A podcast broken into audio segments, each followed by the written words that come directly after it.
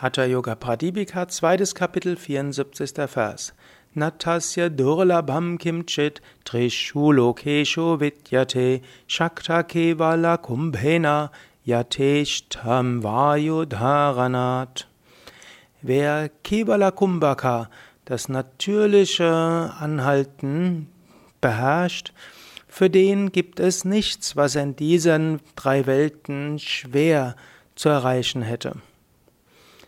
Ja, dieser Vers heißt Verschiedenes. Zum einen gibt es ja diese große Aussage, dass der Siddha, der Vollkommene, alles Mögliche erreichen kann. Er hat Siddhis, außergewöhnliche Kräfte, außergewöhnliche Fähigkeiten.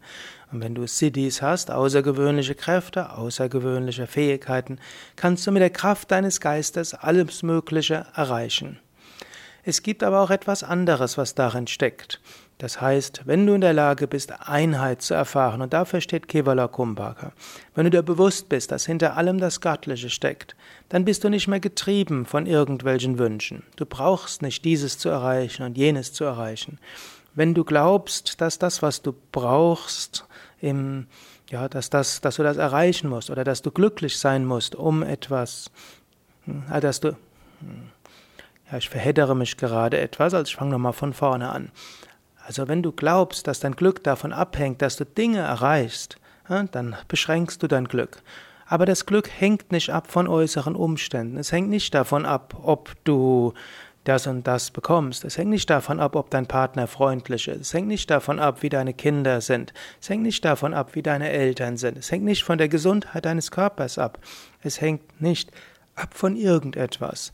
Es ist nichts, was wirklich schwer ist zu erreichen, wenn du Kevala Kumbhaka beherrschst, weil du durch Kevala Kumbhaka, also die natürliche Einheit, die natürliche Verbundenheit, spürst, hinter allem ist das Göttliche. Es geht also nicht darum, dieses zu erreichen oder jenes zu bekommen, dies zu bewirken oder jedes zu erfahren, sondern es geht darum, im Hier und Jetzt zu sein. Natürlich hast du karmische Aufgaben und da gilt es im übertragenen Sinn einzuatmen, das heißt Dinge zu lernen, Dinge zu erfahren. Natürlich gilt es auszuatmen im Sinne von Dinge zu bewirken, aber auch das eine oder andere loszulassen.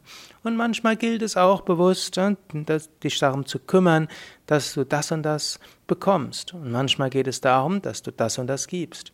Und manchmal geht es darum, mal die Erfahrung festzuhalten und zu, ja, zu erfahren. Aber in Wahrheit, das Wichtigste ist Kevala Kumbhaka, das Natürliche in der Gegenwart sein, jenseits des, der Dualitäten, im Hier und Jetzt. Daher sei dir zum einen bewusst, ja, mein Glück hängt nicht von deren der Sache ab.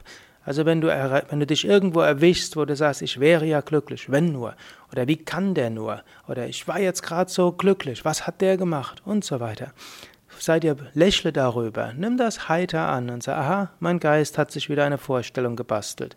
Aber mein Glück hängt nicht von irgendetwas ab. Mein Glück ist im Hier und Jetzt, in jedem Moment.